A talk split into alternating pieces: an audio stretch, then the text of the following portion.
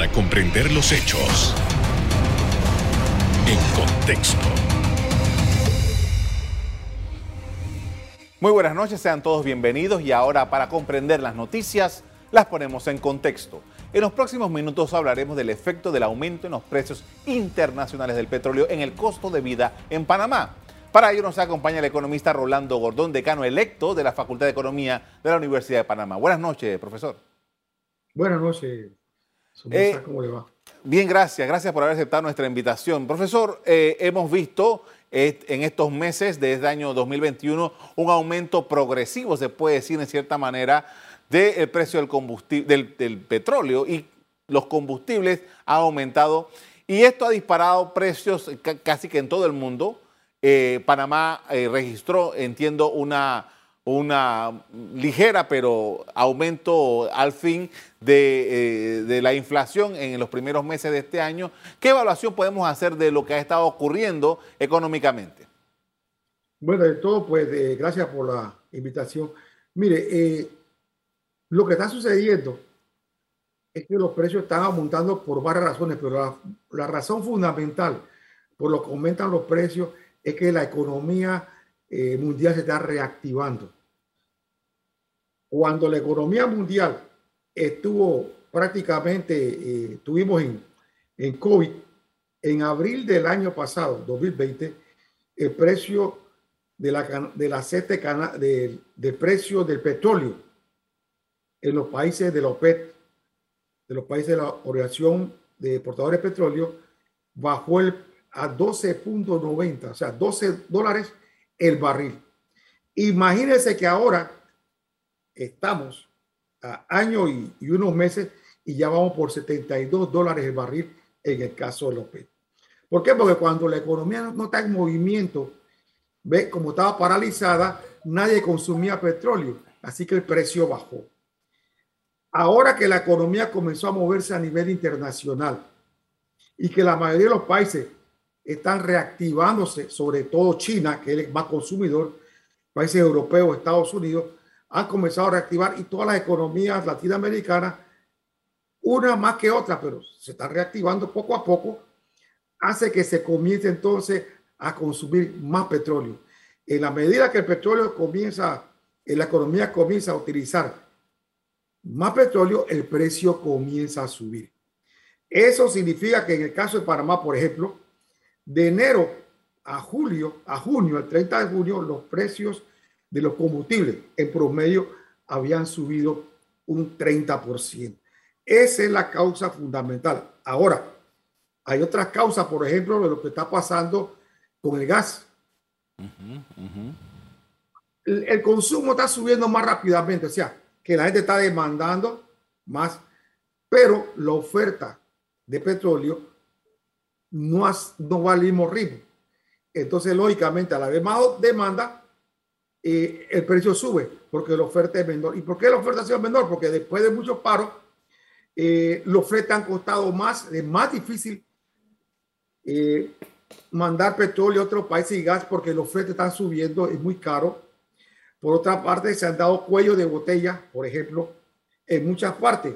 el reciente, digamos, huracán Ida, o Aida, como dicen al otro, eh, provocó que en el Golfo de México, donde saca de Estados Unidos mucho petróleo, se paralizara mucha, mucha producción. Y eso también causa problemas que hace que entonces eh, de repente el precio comienza a subir. Nosotros esperamos que sí el precio va a seguir subiendo, vamos a 72, pero no vamos a llegar a como estaba en el 2008, que fue el pico más alto de, de petróleo que llegó a, costar 145 dólares el, barril, el de petróleo.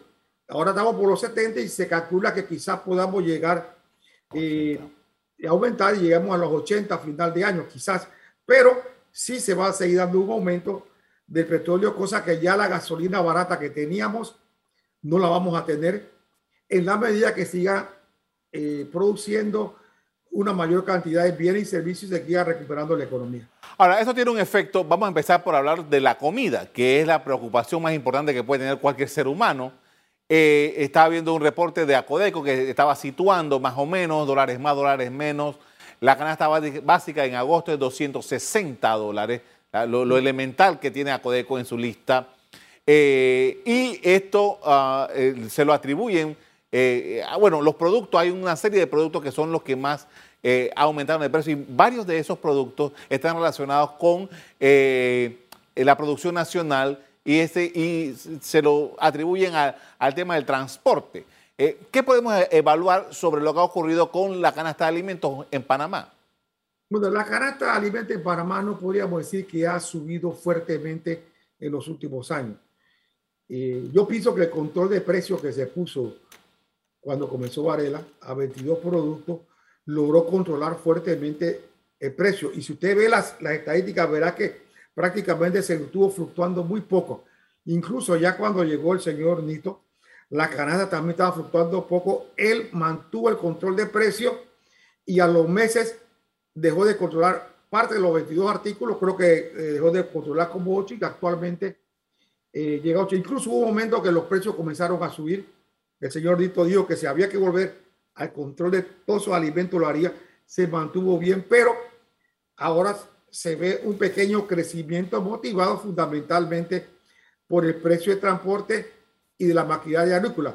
Eh, mire, el petróleo se utiliza para todo, para todo. Entonces, el transporte utiliza petróleo. Al ponerse más caro el petróleo, lógicamente que los transportistas van a cobrar más por sacar los productos. Lo mismo sucede con lo que podríamos decir los insumos que se utilizan en el campo para lo que son eh, eh, las cosechas, eh, los abonos, todo esto, la maquinaria agrícola, todo esto sale más caro porque se está utilizando ya eh, mayor cantidad de combustible. Imagínense, haber subido de enero a junio un 30%, lógicamente que es un impacto que los transportistas se lo van a hacer pasar al agricultor por su trabajo y, los productores se lo van a hacer pasar al intermediario o al consumidor directamente. El intermediario, que es que transporta, se lo va a pasar al, al productor. Eso. Y muchas veces también el exceso de lluvia, por ejemplo, el exceso de lluvia que estamos teniendo, muchas veces provoca que la producción agrícola escasee y puede causar un mayor aumento. Todavía no podemos decir que ha habido un impacto fuerte de eso, pero sí creemos de que la canasta va a seguir subiendo. Eh, no sabemos cuánto, pero hasta ahora las subidas no son tan fuertes que digamos, ni son preocupantes. No podríamos decir que hay para más una inflación de precios porque el precio de la canasta básica eh, es parte de lo que se toma para medir la inflación, porque la inflación se toma el índice de precio al consumidor, que está compuesto por unos 200 productos, la canasta básica solamente por unos 51, eh, 52 productos.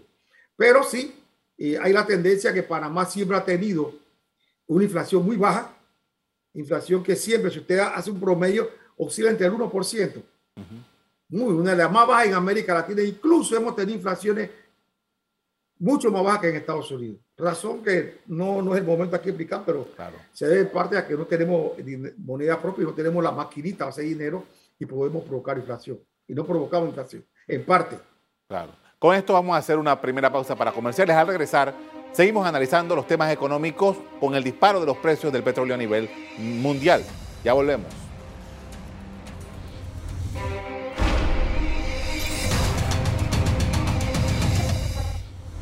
Estamos de regreso en conversación con el economista Rolando Gordón, decano electo de la Facultad de Economía de la Universidad de Panamá, hablando sobre los precios del petróleo y su efecto en el mundo. Profesor, y, uno de los elementos que estaba leyendo era, eh, por ejemplo, y que aquí en Panamá varios, eh, varias personas que están metidas en el negocio de las importaciones y tal lo han estado mencionando, es el cómo se ha disparado el precio de los fletes internacionales. ¿Hay alguna relación? ¿Cómo evaluamos eso? Bueno, lo que pasa es que los fletes eh, comenzaron a subir debido a que se dio una escasez digamos, de contenedores. Eh, solamente los problemas que hubieron de varios barcos que se hundieron, se habla de 20 mil contenedores que se fueron a pique, que están al mar en los últimos dos años.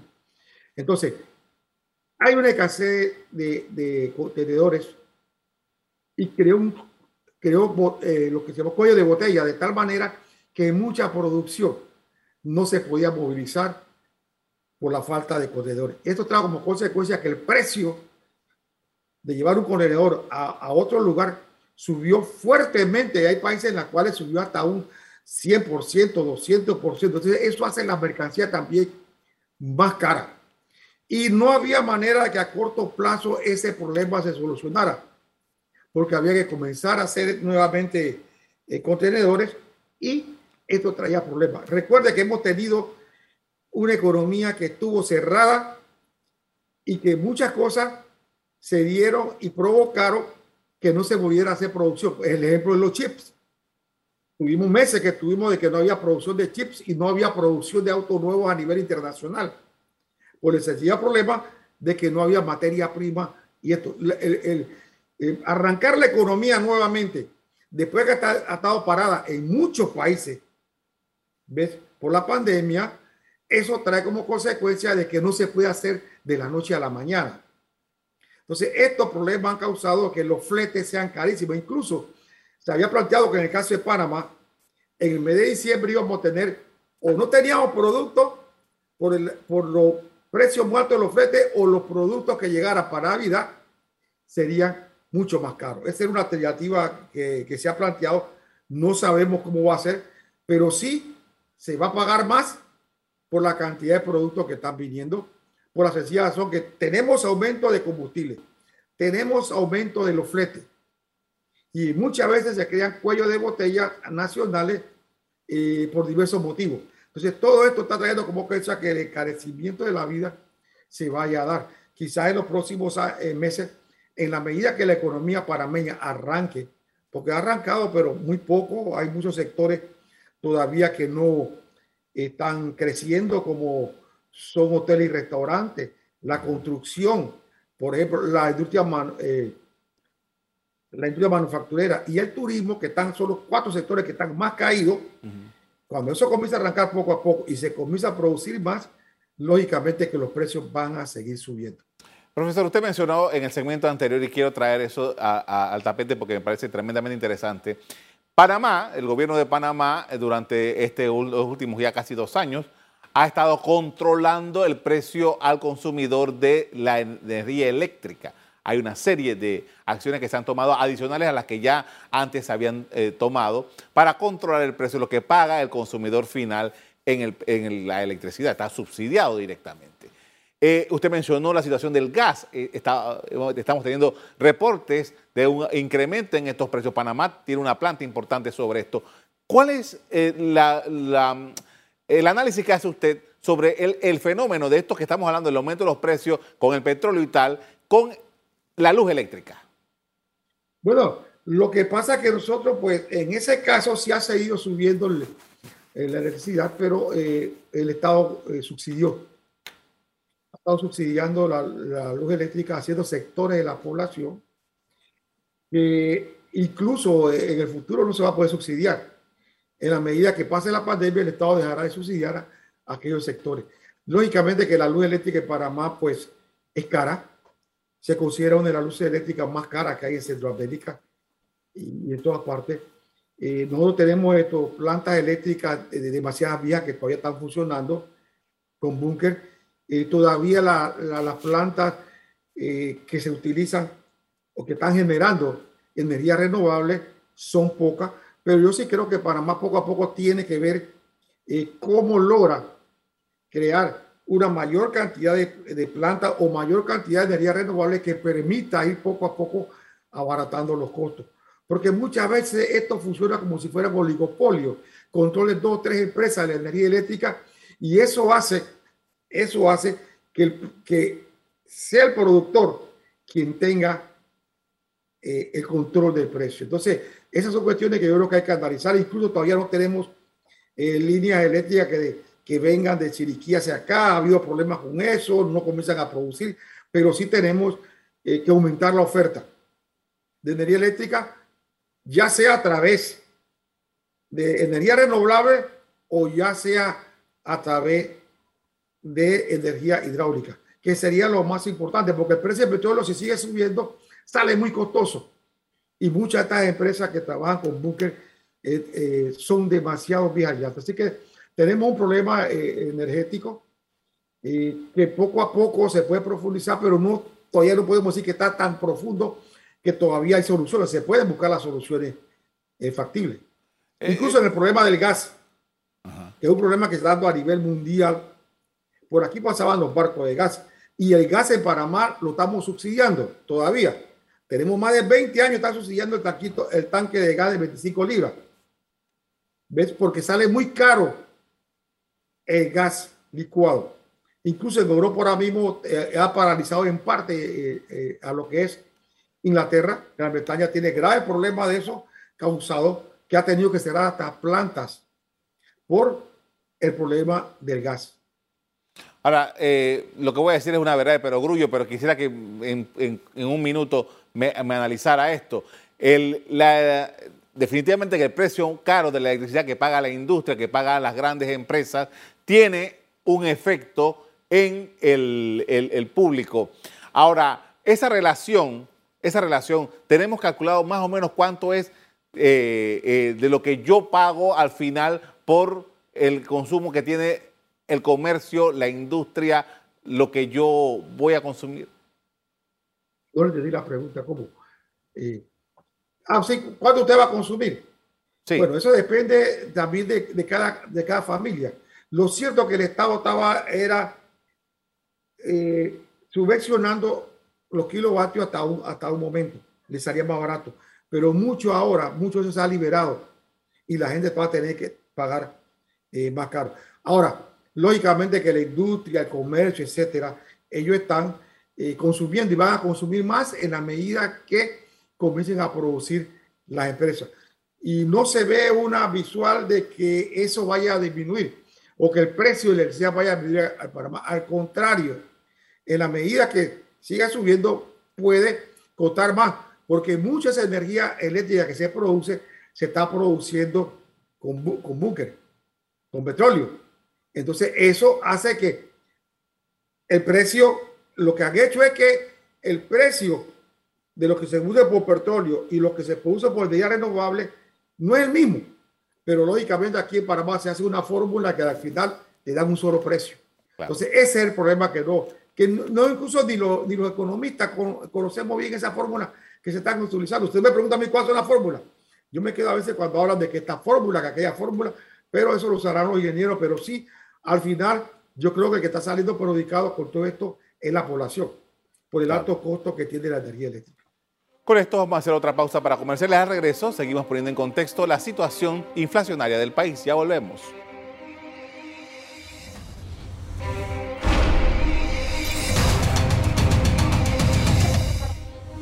En la parte final estamos de regreso con el economista Rolando Gordón, decano electo de la Facultad de Economía de la Universidad de Panamá, quien nos analiza la situación económica del país. Profesor, y en este momento, eh, nosotros ya antes hemos hablado sobre eso, quería eh, que usted eh, me explicara su punto de vista acerca del momento en que nos encontramos, ya faltan tres, menos de tres meses o menos de cuatro meses para que se acabe el año. ¿Cuál ha sido la evolución desde su análisis y en este proceso de reactivación económica? Bueno, mire, la reactivación económica se está más, eh, pero muy lenta. Más que la reactivación o de crecimiento del Producto Interno Bruto, creo que hay que preocuparse por la tasa de desempleo. Mire, se está hablando que al final de año vamos a crecer entre 10 a 12%, por ahí están todas todos los, pronósticos internacionales y nacionales, de 10 a 12%. Es alto, pero ese comparado con el 2020, en una economía que estuvo prácticamente cerrada. Ya nosotros tenemos que estar comparando con el 2019 de cómo estaba. Pero fíjese, mientras que la economía va a crecer un 12%, la gran contradicción es que la cifra de desempleo, que estaban en 18.5% en agosto del 2020, la señora ministra nos dice que hace un mes y medio por ahí, que ya estamos en 20%.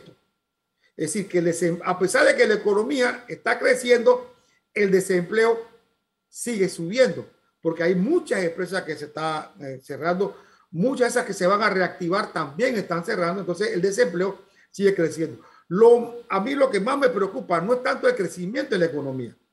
Yo creo que debemos poner atención más a la tasa de desempleo que está demasiado alto y eso significa que no hay empleo para la gente. Y otro hecho que hay que tomarlo en consideración y que no hablan mucho los, cuando se analiza el caso del tipo de empleo que estamos eh, haciendo en Panamá. Es un empleo informal. O sea, el 37% del empleo formal, es decir, los que están en planilla, los que pagan impuestos, el seguro social, impuestos sobre la renta, impuestos de, de educativo, la empresa privada perdió el 37% de ese empleo. Y lo que hemos visto es una subida del empleo informal porque la gente al no encontrar empleo en las empresas se ha ido a la monería, a todo tipo de negocio en la cual no se paga. Y esa es una de las causas que hay que buscarle solución prontamente porque eso afecta directamente a los ingresos del Estado y a los ingresos de la Caja de Seguro Social. El 40% de los ingresos de la Caja de Seguro Social cayeron y el empleo informal, que ya está por arriba del 62% en el país, o sea que de cada 100 horas tenemos 62 en el sector informal, eso no es bueno para el país, ese es un empleo precario que no contribuye al desarrollo.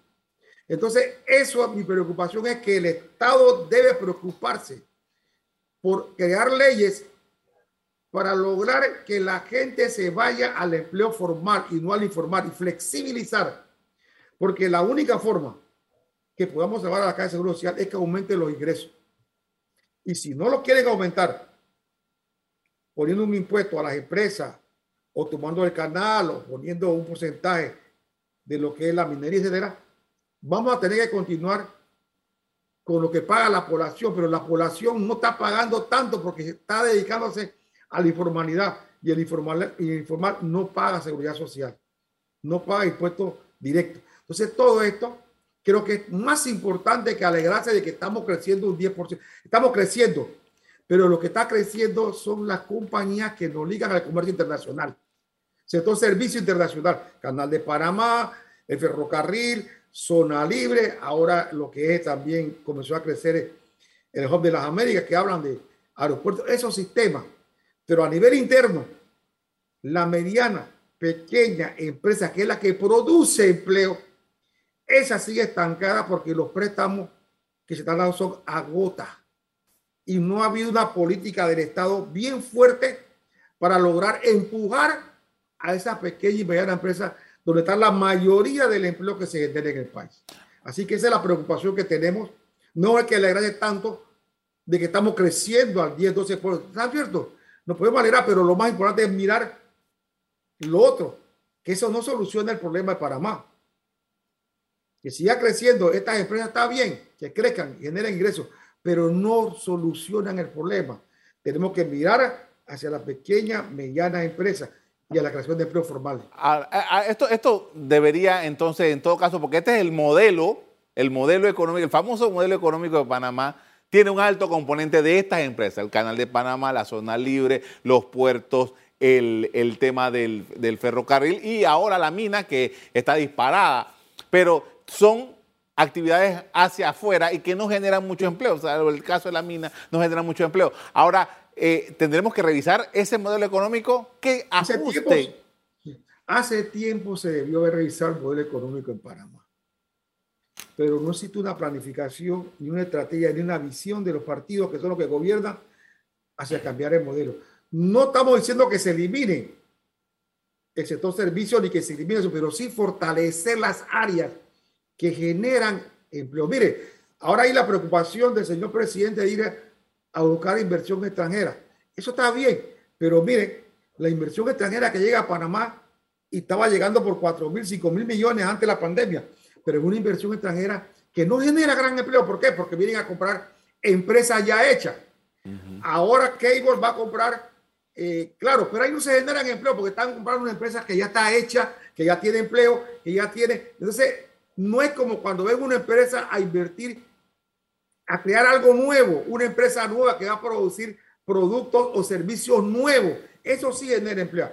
Pero aquí viene mucha empresa eh, extranjera que se va a zona libre a invertir en los bancos que están allí. Pero eso no genera gran cantidad de empleo. nosotros tenemos que buscar esas empresas que vengan a crear cosas nuevas, producción nueva, no aquí se ha visto muchos eh, bancos que han sido comprados, pero eso no genera más empleo.